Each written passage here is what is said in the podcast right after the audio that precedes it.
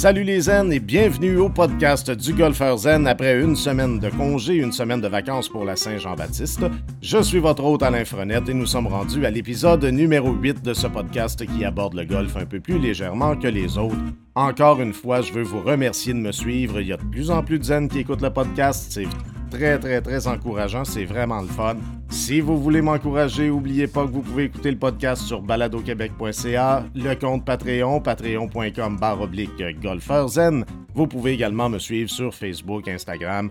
Euh, allez sur le site web golfeurzen.com. Si vous avez des commentaires, faites ça par courriel, ça va me faire plaisir, ou sur Messenger par courriel alain à commercial golfeurzen.com. Si vous avez des commentaires, des questions, je réponds à tout le monde, il n'y a pas de problème. D'ailleurs, le podcast d'aujourd'hui est un petit peu en rapport avec une des questions que j'ai reçues quelques fois. Comme je ne suis pas un professionnel, c'est pas vraiment une question à laquelle je m'attendais, mais c'est une question que j'ai eue, donc j'ai décidé de faire quelques recherches, de demander des avis à des gens beaucoup plus compétents que moi. Donc, je suis allé dans quelques pro shops, je suis même allé dans des magasins grande surface, des endroits où ils font des ajustements de bâton pour poser la question justement pour vérifier si le, le message était assez constant, si c'était vraiment un peu la même chose partout. Donc, on va parler tout simplement de ce qu'on doit avoir dans notre sac, le type de bâton, les bâtons euh, qu'on doit avoir dans notre sac. J'ai eu des réponses qui étaient quand même, à mon avis, assez surprenantes. J'ai été un peu surpris de ce qu'on m'a recommandé comme, euh, comme à avoir dans mon sac, tout simplement. Donc, on va commencer immédiatement. C'est très, très simple. Dans le fond, ça dépend un peu de votre style de jeu, ça dépend un peu de la quantité de parties que vous faites par année, ça dépend d'un paquet de choses. Est-ce que vous voulez aussi être à la fine pointe de la technologie? Est-ce que d'avoir quelque chose qui d'un peu plus basique vous convient? C'est très, très, très relatif, mais il y a toujours un peu. Euh, il y a deux catégories, je vous dirais, qui se démarquent dans. Puis c'était un peu pareil partout. Il y a les ensembles euh, où on peut avoir plus de bâtons, de jusqu'à 14 bâtons, et il y a des ensembles à peu près de 10 bâtons ou 7 bâtons, ou peu importe, des ensembles plus petits. 7 bâtons, ça fait vraiment un peu l'unanimité pour euh, les golfeurs qui sont très débutants ou les golfeurs qui ne jouent pas vraiment souvent et pour qui la différence de frappe entre un pitching wedge et un fer neuf euh, sera minime ou quasi inexistante. Donc, on va toujours utiliser un peu les mêmes bâtons de toute façon. Oui, parfois, on va utiliser notre fer 6, notre fer 8, mais à la base, il y a des bâtons qu'on va utiliser plus fréquemment. Si vraiment vous voulez vous monter un ensemble parfaitement, euh, comment je dirais, parfaitement adapté à votre style de jeu, vous pouvez choisir les bâtons que vous voulez. Hein. Il n'y a aucune règle. C'est vraiment complètement le, le free for all, comme on dit. Vous pouvez avoir, tant que votre bâton est légal, vous pouvez avoir ce que vous voulez dans votre sac. Alors, pour être légal, on doit avoir un maximum de 14 bâtons dans notre sac de golf. C'est pas une obligation, c'est pas une norme établie qui est là pour être suivie à la lettre. 14 bâtons, c'est le maximum, mais si vous voulez en avoir 3, vous avez le droit tout à fait. Donc, 14 bâtons dans votre sac de golf, il y a bien entendu des incontournables, on a besoin d'un bois de départ, on a besoin d'un poteur, c'est sûr et certain qu'à la base, euh, ce sont les deux bâtons les plus indispensables, je dirais. Oui, il y a des gens qui vont vous dire qu'ils peuvent faire leur coup de départ avec des bois, avec des fers, c'est tout à fait logique. Il y a des trous où on n'utilise pas notre bois de départ, mais à la base, si on veut avoir un kit un peu plus versatile, le bois de départ et le poteur, ben le poteur de toute façon est indispensable. On n'a pas le choix parce que c'est le bâton qu'on utilise sur tous les verres. Donc on l'utilise au minimum 18 fois par partie. Ça nous prend au moins un poteur. Le bois de départ, à votre guise. Vous pouvez choisir le bois de départ que vous voulez. Il en existe une panoplie, des plus, des moins, des grands, des moins grands, des bleus, des roses, des verts. Vous choisissez, vous essayez le bois de départ que vous voulez. D'ailleurs, en passant, essayez l'ensemble. C'est le conseil qui m'a été donné partout, le plus souvent.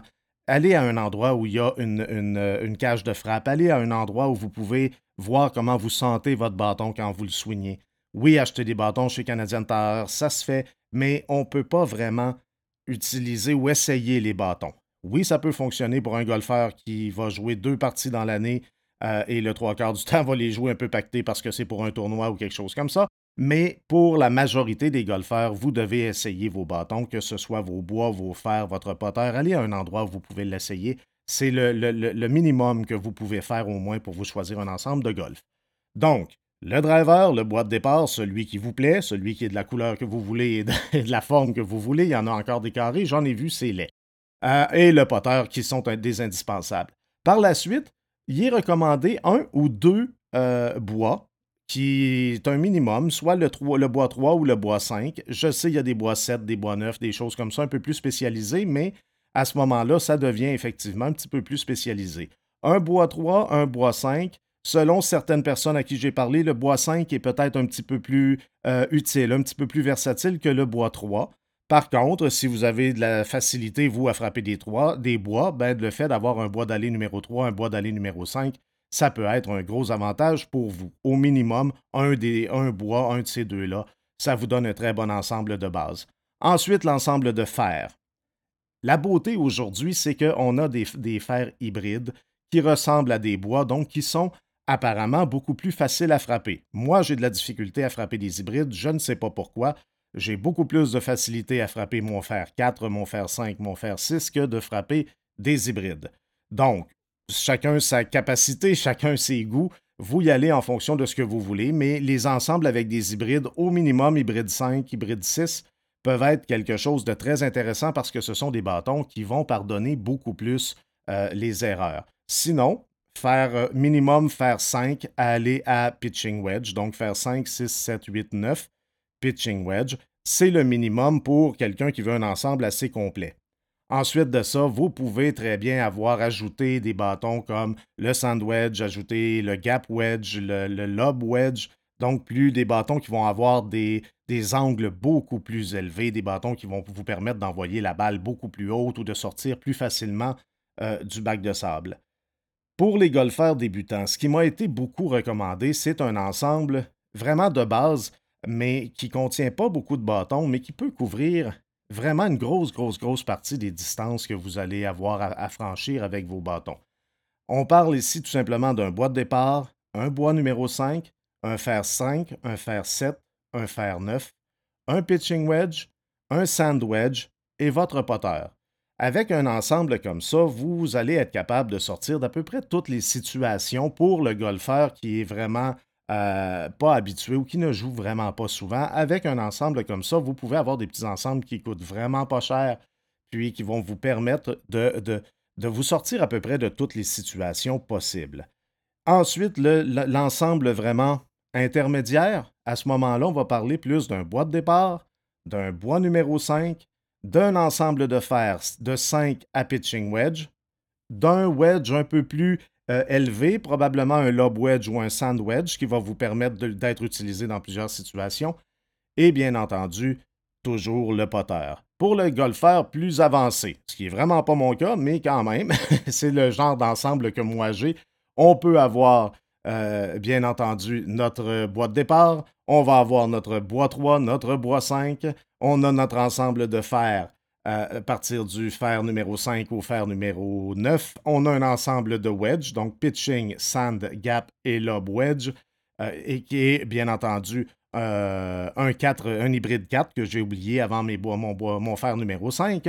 Et bien entendu, à la fin, votre poteur qui va vous permettre d'avoir un ensemble de 14 bâtons complet. Donc, vous voyez qu'il y a possiblement beaucoup, beaucoup, beaucoup de, combinaisons qu'on peut faire pour adapter notre ensemble à notre jeu.